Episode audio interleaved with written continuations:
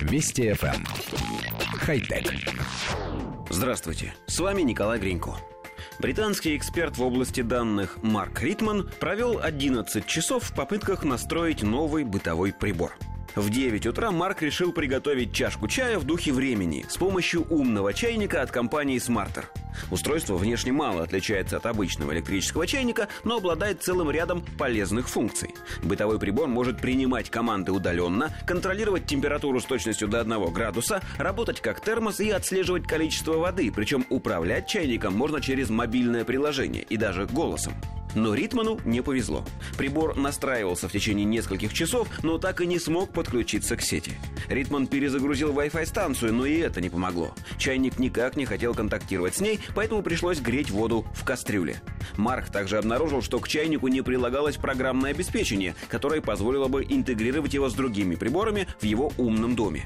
Однако к позднему вечеру чайник начал понимать голосовые команды, но попить чай в комфортных условиях все равно не получилось. Дело в том, что в этот момент появилась новая прошивка для беспроводной системы освещения от Philips, поэтому света какое-то время в доме не было.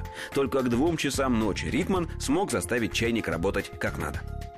Коллектив редакции нашей программы думает, что новость вполне могла бы считаться забавной, если бы не иллюстрировала довольно серьезную проблему.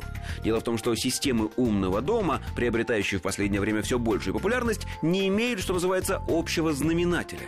В идеале умный дом должен обеспечивать работу различных систем – освещения, отопления, бытовых приборов и так далее, объединяя их в одну высокотехнологичную экосистему. На деле же производители домашнего хай-тек оборудования не имеют никаких общих стандартов стандартов ни на технологическом уровне, ни на программном. Каждый выпускает собственную продукцию с оригинальным софтом, и для интегрирования очередного чайника или кондиционера в общую сеть каждый раз приходится изобретать новый метод.